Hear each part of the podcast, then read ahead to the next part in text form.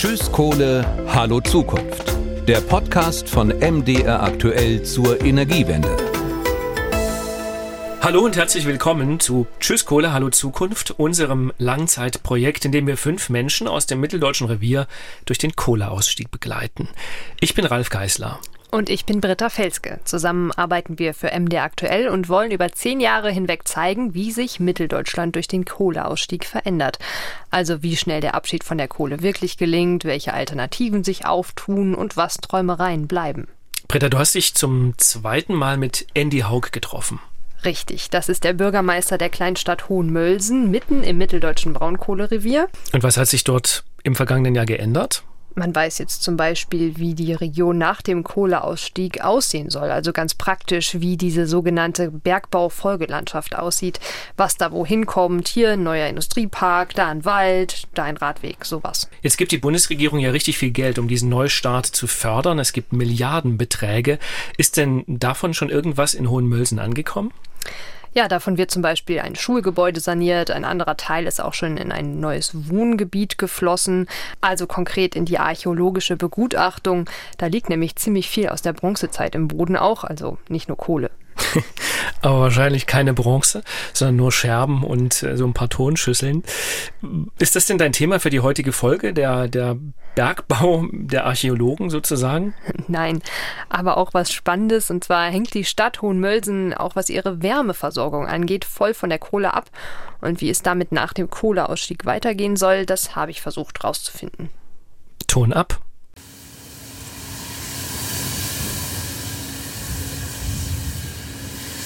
Wärme. Im ersten Winter, nachdem Russland die Ukraine überfallen hat, dreht sich viel um Wärme. Andy Haug, Bürgermeister von Hohenmölsen, macht sich auf den Weg zu dem Ort, der seine Stadt beheizt. Das Kohlekraftwerk Wählitz. Von hier fließt heißes Wasser durch ein etwa 200 Kilometer langes Rohrleitungsnetz direkt in die Häuser. Dieses Fernwärmesystem ist in der Kernstadt von Hohenmölzen äh, nahezu in jedem Haushalt. Man kennt eigentlich Fernwärme immer von Mehrgeschossbauten, die klassische Platte. Hier in Hohenmölzen hat man damals eine sehr kluge Entscheidung gefällt, als äh, man gesagt hat, wir gehen mit der Fernwärmeleitung aus dem Kraftwerk in jeden Haushalt hinein. Also wir haben ungefähr eine Anschlussquote von guten 99 Prozent in der Kernstadt. Das liegt im wahrsten Sinne des Wortes nahe. Das Kraftwerk steht auf dem Stadtgebiet. Wählitz ist ein Ortsteil von Hohenmölsen. Nachdem der Gaspreis rasant gestiegen ist, ist die Braunkohle wieder ein gefragter Brennstoff. Hier im Kraftwerk entstehen daraus Wärme und Strom. Doch wie geht es damit nach dem Kohleausstieg weiter? Nur eine von vielen Fragen, mit denen sich der Revierbürgermeister beschäftigen muss, seitdem die Bundesregierung das Aus für die deutschen Kohlekraftwerke beschlossen hat. Hohenmölsen liegt mitten im Revier, im mitteldeutschen Braunkohlerevier ist seit Jahrhunderten geprägt vom Bergbau. Doch jetzt steckt die Region im Wandel und Andy Haug gestaltet diesen Wandel mit. An diesem Wintertag wird der Bürgermeister würdig im Kraftwerk empfangen. Glück auf. Glück auf. Hallo. Den Ehrenbergmann. Danke. Ja, alles Gute, herzlichen. Vielen Dank, Dankeschön. Seit dem 4. Dezember, dem Tag der heiligen Barbara, der Schutzpatronin der Bergleute, ist Andy Haug Ehrenbergmann. Den Titel verliehen hat ihm das hiesige Bergbauunternehmen, die Mitteldeutsche Braunkohlengesellschaft, kurz MIBRAG. Zur Amtseinführung springt jeder neue Ehrenbergmann oder jede neue Ehrenbergfrau über das Arschleder. Bitte was? Was das ist, erkläre der neue Ehrenbergmann bitte selbst. Ein Arschleder ist ähm, ein wichtiger Kleidungsbestandteil der, der, Bergleute aus früheren Zeiten gewesen. Wenn die in den Schacht äh, eingerutscht sind, dann sind die auf dem Arschleder eingerutscht. Ne? Jeder, der nach der Zeremonie Glück wünschen will, darf dem neuen Ehrenbergmann einen Schlag auf den Allerwertesten verpassen. Also geschützt durch das neue Arschleder natürlich. Und nun muss, ausgerechnet, der neue Ehrenbergmann dafür sorgen, dass seine Stadt den Bergbau unbeschadet hinter sich lässt. Naja, das ist ähm, erstmal natürlich eine ganz besondere Verpflichtung, äh, die mit dem Titel auch zusammenhängt, äh, sich weiterhin für das Revier einzusetzen und ähm, mit einem Glück auf dafür zu sorgen, dass dieser Prozess, der jetzt vor uns allen steht oder der, in dem wir gerade mittendrin sind, dass der auch gut wird. Ob der Strukturwandel gelingt, hängt in und um Hohenmölsen auch maßgeblich davon ab, ob es gelingt, die Stadt nach dem Kohleausstieg mit bezahlbarer Wärme zu versorgen. Im Kraftwerk bittet der Hausherr in ein Besprechungszimmer. Kraftwerksleiter Michael Quaas versteht sich offenbar nicht nur darauf, Kohle zu verstromen und dafür jede Menge Wasser heiß zu machen. Ich habe äh, Kaffee gekocht. Da tritt Ehrenbergmann Haug doch gern ein. Den Raum kennt er doch noch irgendwie von früher. Lang, lang ist's her. Und ich erinnere mich jetzt, ich hatte früher eine Patenbrigade hier. ja, ja, das gab es ja. Äh, zu DDR-Zeiten hatten ja die Schulklassen alle Patenbrigaden und meine war hier aus dem Kraftwerk, aus dem noch alten Kraftwerk jetzt. 1994 geht das heutige Kraftwerk ans Netz und ersetzt damals die in die Jahre gekommene Anlage aus Haugs Schulzeit. Bleibt die Frage, was wiederum das heutige Kohlekraftwerk nach dem Kohleausstieg ersetzen kann. Was wärmt Hohenmölsen, wenn das Kraftwerk Wählitz spätestens 2038 vom Netz geht? Aus Sicht von Kraftwerksleiter Michael Quaas geht das Feuer in Wählitz nicht aus. Bereits jetzt würden der Kohle Holz und Tiermehl beigemischt. Äh, damit äh, wird man den Primärbrennstoff Rohbraunkohle nach und nach ersetzen. Aber nicht nur das. Viele verschiedene Quellen sollen die Häuser in der Region künftig heizen.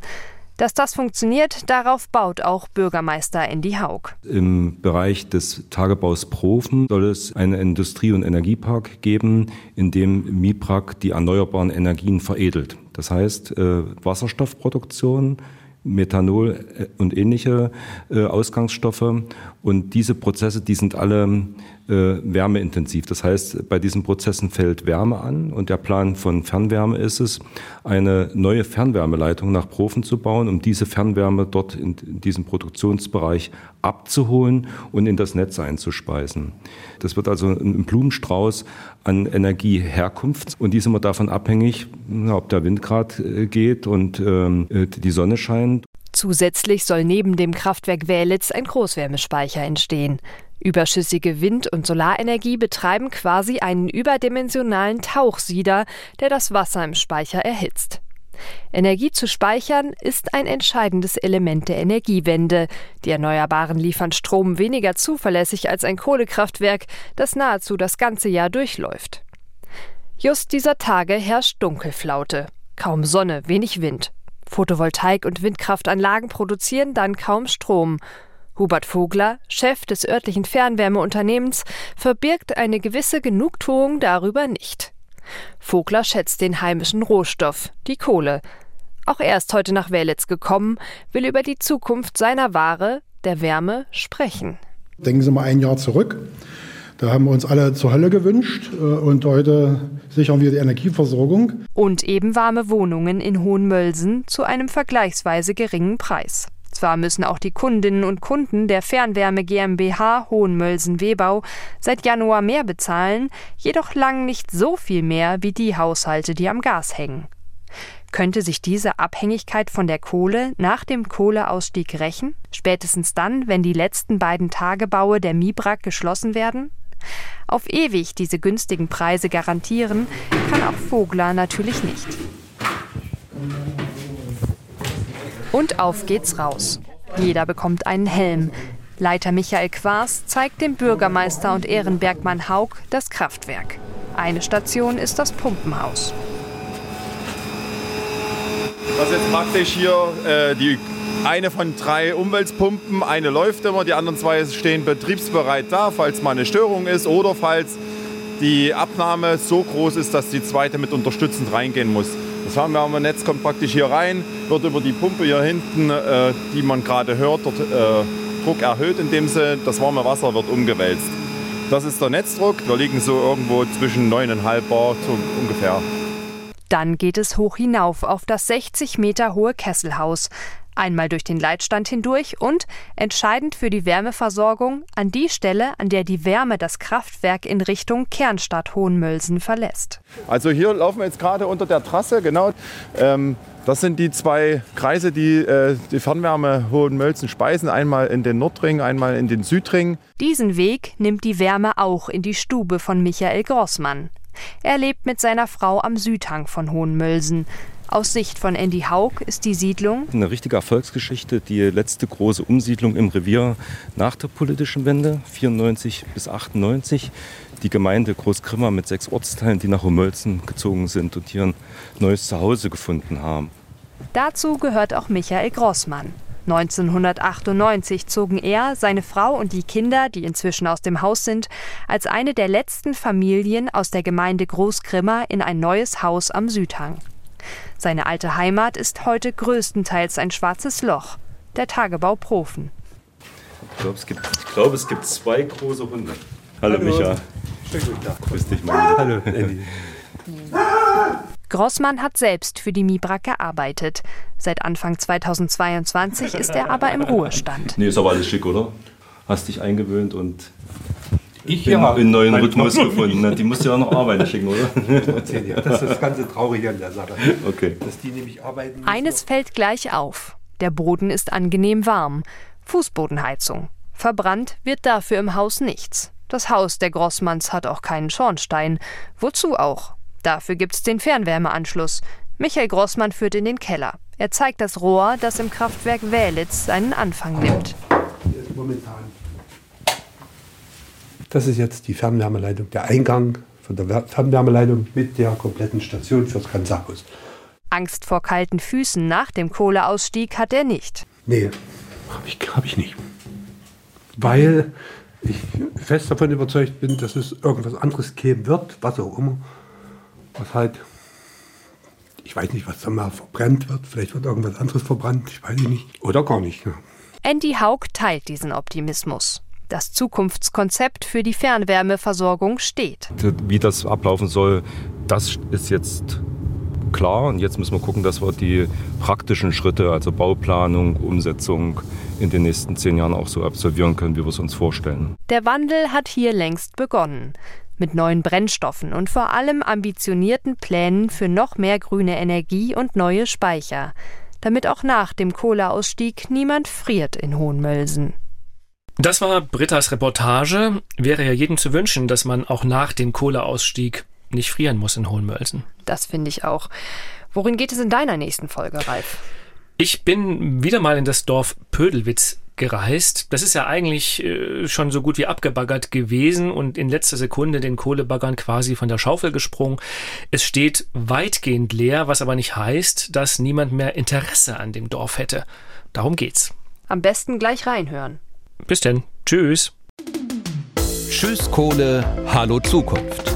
Der Podcast von MDR aktuell zur Energiewende.